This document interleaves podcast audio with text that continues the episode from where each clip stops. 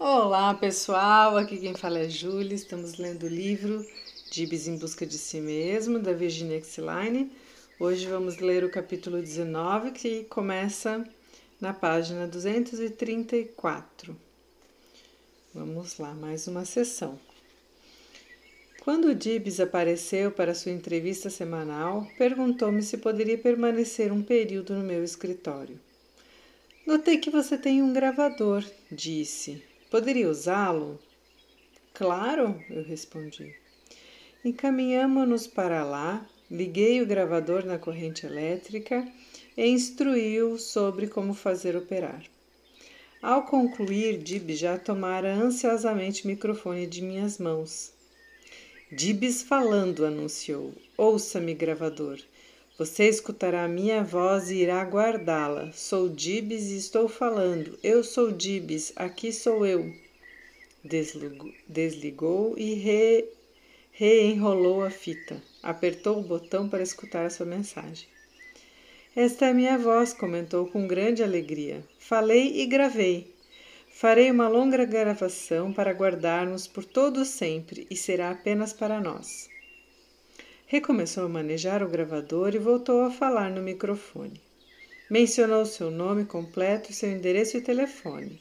Em seguida, apresentou o nome completo de cada membro de sua família, incluindo o de sua avó.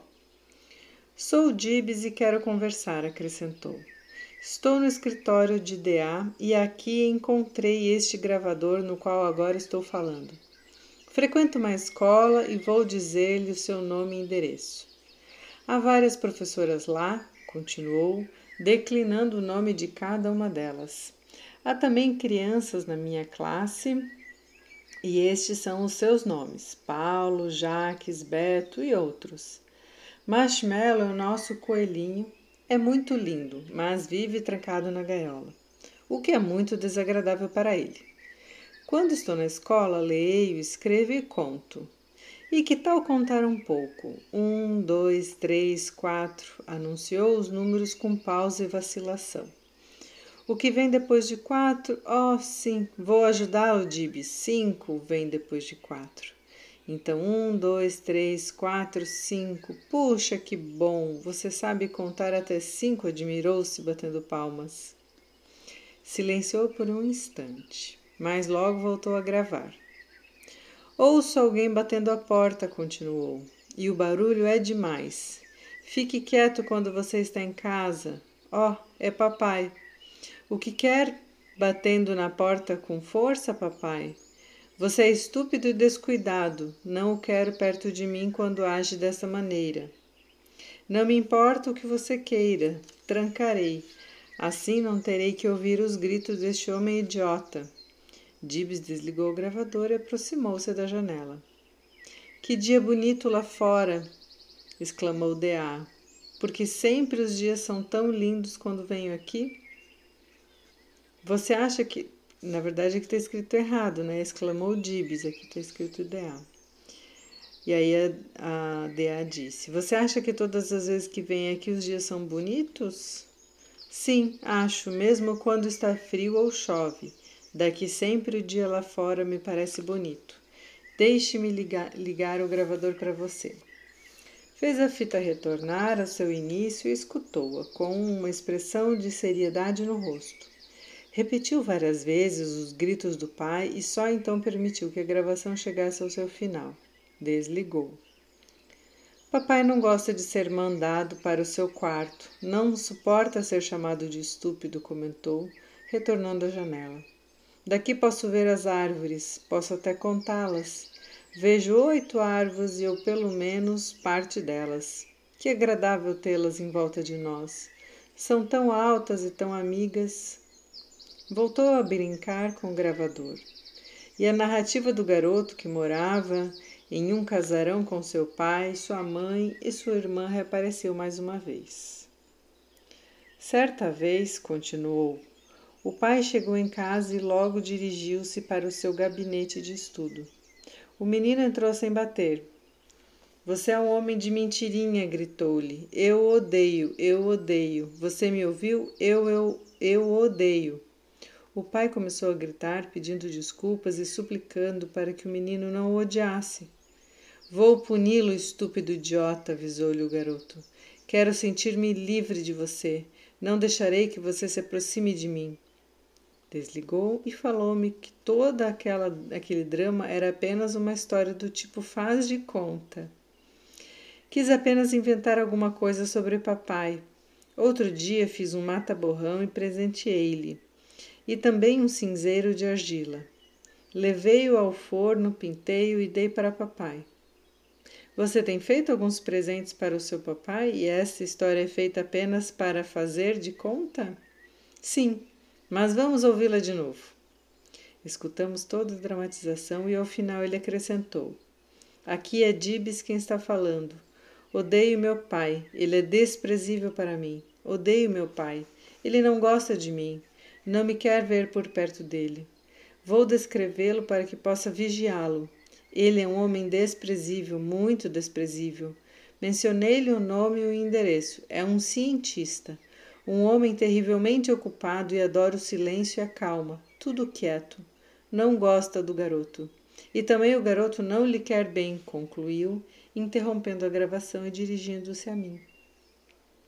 Ele não, ele já não significa muito para mim mas havia acostumado a senti-lo como importante. Talvez nem goste de mim agora, comentou, fazendo a fita voltar. Eu odeio papai, exclamou aos gritos. Nunca mais tranque-me lá em cima, ou eu matarei de qualquer maneira, por todas as coisas que você fez comigo, presentes e passadas. Reenrolou toda a fita, retirou-a, entregou-a, entregou-ma. Terminou de Guarde-a. Coloque em uma caixa e guarde-a. Conserva-a apenas para nós dois. Está certo, vou guardá-la e conservá-la apenas para, para nós. Queria ir para a sala de brinquedos, avisou. Terminaremos isto. Espero que seja de uma vez por todas. Mal penetramos no recinto, Dibs correu para a areia. Começou a escavar um buraco profundo. Encaminhou-se até a casa de bonecas e apanhou o papai. Você teria alguma coisa a dizer? indagou ao boneco. Lamenta todas as palavras enraivecidas com que me tratou? perguntou-lhe, sacudindo e arremessando junto ao depósito de areia e em seguida batendo-lhe com a pá. Vou fazer uma prisão e com uma grande fechadura na porta. Isto fará lamentar todas as coisas que tem feito comigo. Escolheu alguns blocos e começou a construir a prisão para o seu pai sobre o buraco de areia. Trabalhava com eficiência e rapidez. Por favor, não faça isto comigo, clamava pelo boneco papai. Peço que me desculpe por tê-lo magoado, mas por favor, dê-me uma nova oportunidade. Agora é a minha vez de puni-lo por tudo quanto tem feito, Dibs gritava, colocando o papai lá embaixo na areia. Estava acostumado a ter medo de papai, comentou dirigindo-se a mim. Habituei-me a vê-lo como uma pessoa muito importante para mim. Estava acostumado a temê-lo? perguntei. Agora já não o sinto importante para mim, mas vou puni-lo de qualquer forma. Mesmo se ele não lhe importa mais, você continua a querer puni-lo? Sim, vou castigá-lo. Voltou ao depósito de areia à sua tarefa de construir a prisão do seu pai. Enfim, colocou o pai na prisão, fechou-a na sua parte superior com um papelão e cobriu-a com areia. Quem vai cuidar de você? gritava enquanto me olhava, explicando-me. É papai quem está gritando. Diz que lamenta tudo o que aconteceu. Quem vai comprar-lhe as coisas e tomar conta de você? Lembre-se de que sou seu pai. Por favor, não me maltrate. Desculpe-me por tudo que lhe tenho feito sofrer. Lamento tanto. Por favor, Dibs, conceda-me o seu perdão. Estou tão arrependido. Dibs continuou ainda a jogar algumas pás de areia até que seu pai ficou totalmente enterrado na sua prisão. Atirou-se em meus braços, estimulando-me para que eu o abraçasse. É o meu pai, ele é quem toma conta de mim, mas estou punindo por todas as coisas que me fez e que me tornaram triste e infeliz. Você está o castigando por todas as atitudes que ele costumava tomar e que o maltrataram e, o entristeceram? Dibs caminhou para a casinha e apanhou o boneco garoto. O garoto viu seu pai pedindo auxílio e corre para ajudá-lo. Falou, pulando na areia com o boneco nas mãos. Veja, este é Dibs. Apresentou-me o boneco e erguendo-o para que melhor visualizasse. Vai penetrar nesta imensidão deserta à procura da montanha que cobre a prisão do seu pai. O garoto já está cavando. Dibs remove e cava, apanhando a pá para instrumentá-lo. Atinge a prisão, levanta-lhe a tampa, espia o seu interior com curiosidade. Oba, ali está ele! Como está arrependido por tudo quanto fez! Agora sua voz é diferente. Eu o amo, Dibs, é o que diz. Por favor, ajude-me, preciso de você, ele suplica. Então meninozinho abre-lhe a prisão. Seu pai está livre. Cuidadosamente suspendeu o boneco papai e o garotinho em suas mãos e manteve-os assim enquanto os estudava com atenção e calma.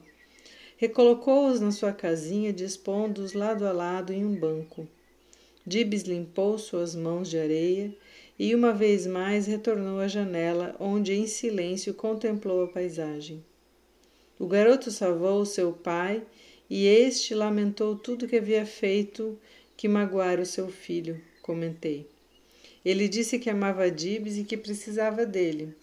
Dibs virou-se para mim, com um pequeno sorriso a brincar-lhe no canto dos lábios. Conversei com papai hoje, narrou-me com tranquilidade. Conversou com seu pai? Bem, ele estava na sala de jantar, terminando seu café, lendo o jornal da manhã. Encaminhei-me diretamente para ele e cumprimentei-o. Bom dia, papai. Que você tenha um dia feliz hoje. Ele colocou seu jornal de lado e respondeu-me: Bom dia, Dibs. Tenho um dia muito feliz também. E sabe que tive? Foi de fato um dia feliz o de hoje. Dibs caminhava em volta da sala, mantendo no semblante a luz do seu sorriso. Papai levou-nos à praia de carro no domingo. Fomos a uma ilha grande e vimos o oceano. Papai e eu andamos à margem da água. Ele explicou-me muitas verdades científicas sobre o oceano, as marés, as diferenças entre oceanos, lagos, rios, riachos e poços. Depois comecei a construir um castelo de areia e ele perguntou-me se poderia ajudar-me. Dei-lhe a minha pá de início e em seguida cada um tinha a sua vez. Quando terminamos, fomos brincar na água. Estava tão fria que nela não permanecemos muito tempo. Fizemos o nosso almoço de piquenique no próprio carro. Todos estávamos felizes. Mamãe sorria e sorria. Você divertiu-se muito passeando com seu pai e sua mãe? Oh, e como foi agradável! Uma viagem deliciosa até a praia e de lá até a nossa casa. E não houve palavras zangadas nenhuma. Passearam sem nenhuma palavra de zanga e aborrecimento? Eu disse. Dibs dirigiu-se para a areia e sentou-se na borda do depósito. Bem, ali construí a prisão para ele, onde o tranquei e cobri de areia. Perguntei a mim mesmo por que deveria permitir-lhe sair da prisão e ser livre. Mas sabe o que respondi? Apenas para deixá-lo ser, apenas para permitir-lhe ser livre. Então você decidiu que ele deveria ser livre, Dibs? Sim, não queria tê-lo preso e trancado, e ainda enterrado. Desejava somente dar-lhe uma lição. Hum, compreendi. Você queria dar-lhe uma lição. Hoje conversei com papai, disse Dibs com um sorriso aliviado. É interessante observar que Dibs expressou seu desejo de vingança e ódio de uma forma mais aberta, apenas depois que sentiu maior segurança no seu relacionamento com seu pai. Gratificante foi ouvi-lo falar de suas experiências satisfatórias com sua família e saber que seu pai não somente derramou-lhe informações sobre oceanos, rios e correntes, mas que alternava às vezes para manusear a pá e ajudava a construir o castelo de areia do seu filho. E assim finalizamos mais um capítulo muito lindo, que me parece que o Dibs fez uma resolução interna a partir da, das contradições que ele vivia né, em relação aos sentimentos com seu pai. E aí, quando pôde ter um relacionamento um pouco mais fluido com o pai, ele conseguiu finalmente enterrar, matar, brigar e aí salvar o pai lá do, do montinho de areia, né? Da caixa de areias. Espero que vocês tenham ótimas reflexões, uma linda semana e até o próximo áudio.